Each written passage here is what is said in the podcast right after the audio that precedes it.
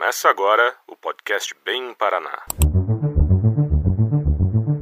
tem que se avaliar qual a melhor situação, visto que nós temos vários períodos e possibilidades de transição. É, então é importante contribuir sim nesse período de transição mais ainda, porque você não sabe em qual regra você vai se encaixar, que a previdência social ainda é a melhor opção. Nós não podemos pensar só em aposentadoria, né? A previdência é um todo. Tudo que virou notícia, gerou dúvida, criou polêmica e precisa ser ampliado. Agora vira conversa aqui no podcast Bem Paraná, uma parceria da banca do podcast do portal de notícias Bem Paraná. Bem prático, bem fácil, bem no seu tempo. Podcast Bem Paraná. Você sempre bem informado. Olá, eu sou Juliana Sartori. Nessa semana, o episódio do podcast Bem Paraná traz informações importantes para quem chegou ao final de 2019 com dúvidas em relação à reforma da Previdência.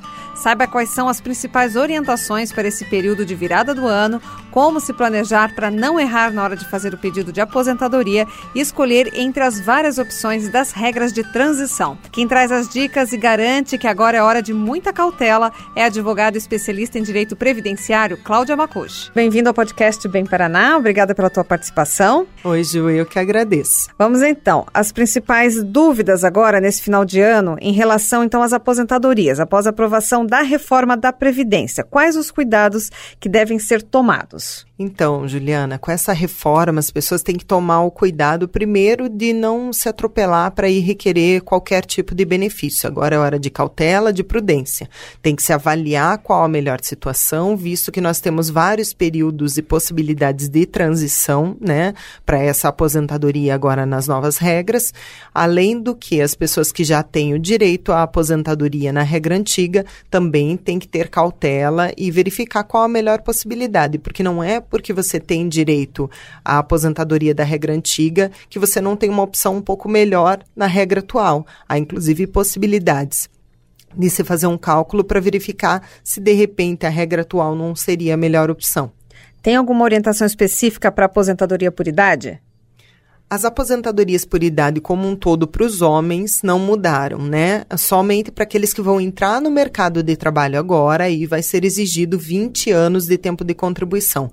Para aqueles que já estão no mercado de trabalho, permanece os 15 anos de tempo de contribuição e 65 de idade. Para as mulheres é que mudou um pouquinho a regra é, de 60 anos para 62, que é o que o governo estipula daqui a uns anos, mas num geral, as mulheres que se aposentarem até 31 de dezembro de 2019 precisam ainda dos 60 anos de idade e 15 de contribuição, para o ano seguinte, vai ser exigido a cada ano que se passar seis meses a mais de idade para a mulher, até se chegar aos 62 anos. Ou seja, a regra muda, então, a partir de 2020, né? 2020. Primeiro de janeiro de 2020, aquelas que completarem os 60 anos de idade, já vai ser exigi exigido 60 anos e seis meses. E assim, no ano seguinte, 61 anos, e aí por diante, até chegar aos 62. Certo. Para quem é, se aposentou, está querendo se aposentar por tempo de contribuição, que muda?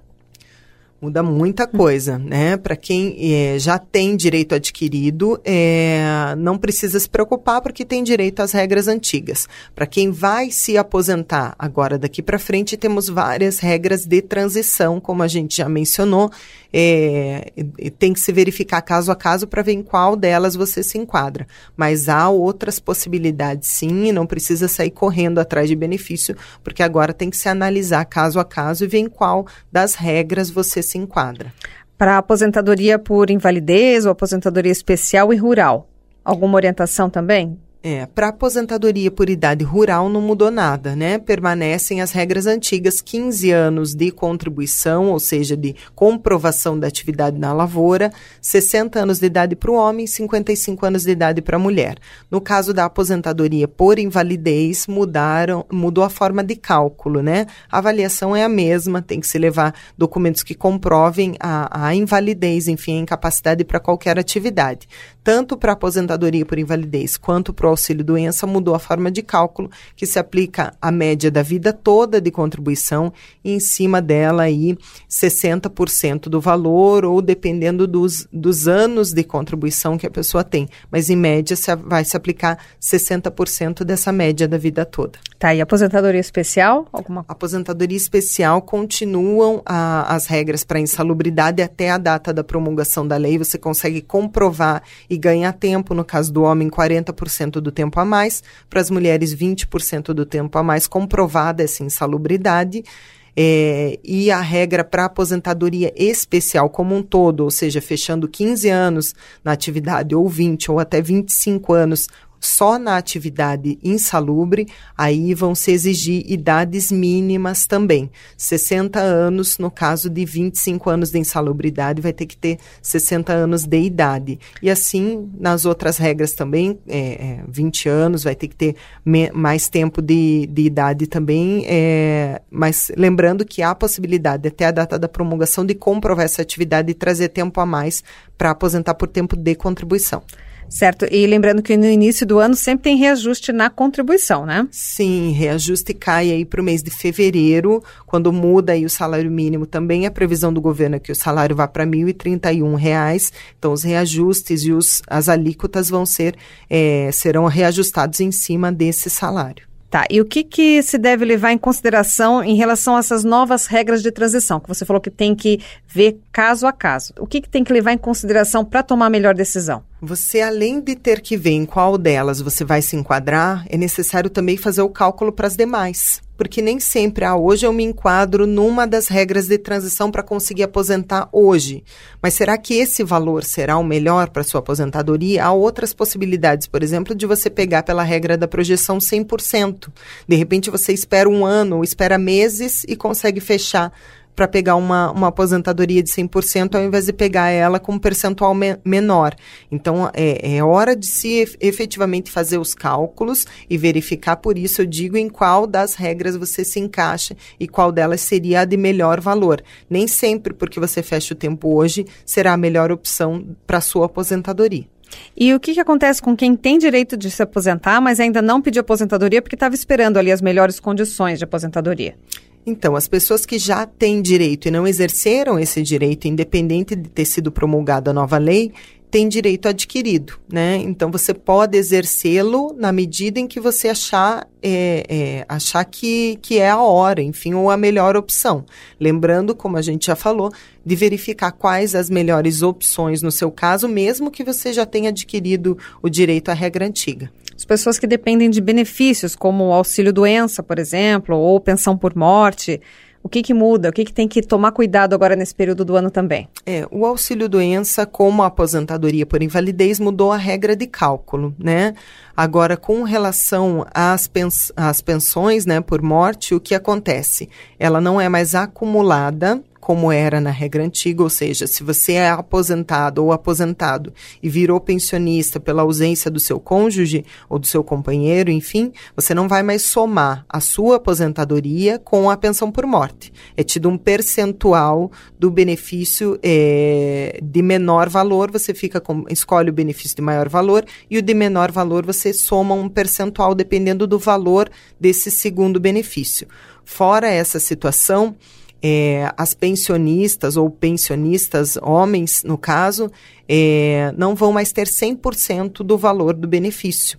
Né? O dependente agora é tido 50% do valor é, da, da pensão, da média da pensão, é, e fora isso é somado um percentual aí de 10% para cada dependente. Então, no caso de haver uma pensionista, no caso da mulher, seu marido faleceu, ela vai receber 60% do valor a que ele teria direito na média de 100%, digamos. Ele teria direito a uma aposentadoria num valor de 100%, é tido um, um percentual de 60% para essa viúva. Isso a partir da regra nova, né? Quem já é pensionista, nova. já é beneficiário, continua como está. Isso, não vai quem mexer já é nada. pensionista e já recebe a pensão ou já recebe a, o acúmulo da pensão com a sua aposentadoria, não muda nada, já tem o direito adquirido, o governo não mexe nessas aposentadorias e pensões. O único cuidado é o pente fino que tem que ter, está sempre com os documentos em dia. Exatamente, isso para auxílios e aposentadorias por invalidez, auxílios acidentes e os LOAS também, benefícios assistenciais, em que o governo chama para perícias aí de pente fino, que a gente fala, realmente tem que estar tá com a documentação toda em dia, toda certinho e se mudar, é, caso o benefício venha a ser cancelado e concedido numa nova regra, infelizmente vai entrar nas regras atuais agora da nova lei. Ah, então tem que ficar atento com isso, né? Benefícios assistenciais, como você falou. Alguma novidade para ficar atento também? Para os benefícios assistenciais, houve grande discussão agora, né, em, em virtude da nova lei, mas dentro dessa discussão é, conseguiu-se manter as regras dos benefícios assistenciais. Então, benefícios devidos para deficientes físicos, nesses também se enquadram algumas pessoas que conseguem comprovar incapacidade total para o trabalho, não sendo deficiente, né, mas um, de uma forma toda como incapacidade para o trabalho, e os idosos maiores de 65 anos, desde que comprovem que não tem também o rendimento, que é outro requisito econômico que a gente fala, que não pode ultrapassar um quarto da renda per capita por, do salário mínimo. Então, é, numa casa onde tem quatro pessoas, teria que ter uma única trabalhando é, e as demais, enfim, desempregadas ou dependentes desse rendimento do salário mínimo para que a pessoa tenha direito. Lembrando também que os idosos tem esse direito é garantido pelo Estatuto do Idoso, então dois idosos na mesma casa, um deles recebe ou aposentadoria pelo salário mínimo ou LOAS, o outro tem direito sim, é, ainda que esse receba o salário mínimo, a gente consegue excluir essa renda para que o, o outro cônjuge receba o amparo social. Certo. E com a reforma, o sistema do INSS ficou com dificuldades, né, para atualizar é, e tem demorado para fazer as devidas orientações aos beneficiários, justamente nesse período que muita gente está com dúvida e precisa ser bem orientado até para saber em qual regra se encaixar daqui para frente. Quem não conseguir fazer essa orientação devidamente junto ao INSS, o que, que deve fazer então nesse período do ano? Então, é, primeiro tentar diretamente no INSS. Não conseguiu tirar suas dúvidas lá, ou seja, pelo 135 ou indo direto na agência, nós temos outras formas de prestar esclarecimentos para que você não fique com as dúvidas e consiga é, decidir qual a melhor opção para você. É, formas é, de prestação de serviço público, seria defensoria pública, né, da sua região, justiças federais como um todo, as varas é, que lidam com, com a área previdenciária. Às vezes não tem justiça federal na sua região, mas tem alguma vara civil que lida com essa situação, tem que ter prestação de serviço e atendimento ao público também. Fora isso, os advogados de preferência especialista na área que estão mais atualizados com essa situação toda. Mas não deixar de prestar esclarecimento, né, Ju? Porque às vezes a pessoa fica com essa dúvida na hora de decidir o que é mais importante, porque é uma decisão para a vida toda. Então, tirar todas as dúvidas nesse momento, para que você fique tranquilo e possa escolher pela melhor opção, é o mais importante. Certo. E esses serviços todos vão estar tá funcionando em período de férias? O INSS funciona sim, é, só não vai funcionar nos dias de festividades, né, do Natal e do Ano Novo, mas na, nos, nos demais dias, dentro do período da normalidade de, de, prestação de atendimento, defensorias públicas e Justiça Federal fecham por conta do recesso forense. Forense. É, é, exatamente. Que mas vai INSS, de quando a quando mesmo? O recesso forense entra no dia 20 de dezembro e vai até 20 de janeiro. Então tem que aguardar até 20 de janeiro Isso. se não conseguir fazer Exatamente. isso antes dessa data, né? Tá certo. E mesmo quem ficou descontente aí com a reforma da Previdência, seja pelo atendimento, com as novas regras, né? Tá naquele descontentamento, enfim. O que, que você acha? Ainda vale a pena continuar contribuindo? Qual que é a tua orientação geral em relação à Previdência, Cláudia? Ju, eu sou defensora da Previdência Social como um todo, né? Eu sempre digo que a Previdência Social ainda é a melhor opção de previdência como um todo. Nenhuma outra previdência traz tantas garantias por um valor tão, é, é, é, tão, não digo baixo, porque é muito difícil para as pessoas comporem essa renda para contribuir. Mas por esse tipo de prestação de contribuição, nenhuma outra previdência traz tantas garantias. Nós não podemos pensar só em aposentadoria, né? A previdência é um todo. É salário maternidade, é pensão por morte, auxílio acidente, auxílio doença, aposentadoria por invalidez, pensão é, é, é, pra, em outras situações também, é, em situações mais graves agora como talidomida, hanseníase, nós temos vários outros tipos que às vezes a gente nem compõe porque, porque são infinitos mesmo. Então a previdência social ela é muito ampla e tem várias garantias que às vezes as pessoas até desconhecem. É, então é importante contribuir sim nesse período de transição mais ainda porque você não sabe em qual regra você vai se encaixar. Então, não, parar de contribuir é a pior opção delas, né? O fato é que a gente tem que continuar contribuindo para ter garantias no futuro e ter garantias para os nossos dependentes também. Tá certo, Cláudia. Muito obrigada pela tua participação. Obrigada, eu que agradeço. E aqui termina mais um episódio do podcast Bem Paraná. Eu, Juliana Sartori, da banca do podcast, me despeço por aqui. E aqui finaliza também a temporada 2019 do podcast Bem Paraná. Para acompanhar os episódios anteriores, acesse bemparaná.com.br ou as principais plataformas de áudio do seu celular. Baixe o arquivo, ouça como, onde e quando quiser. Nos encontramos em 2020, um ano cheio de boas notícias para todos nós e até mais. Tchau!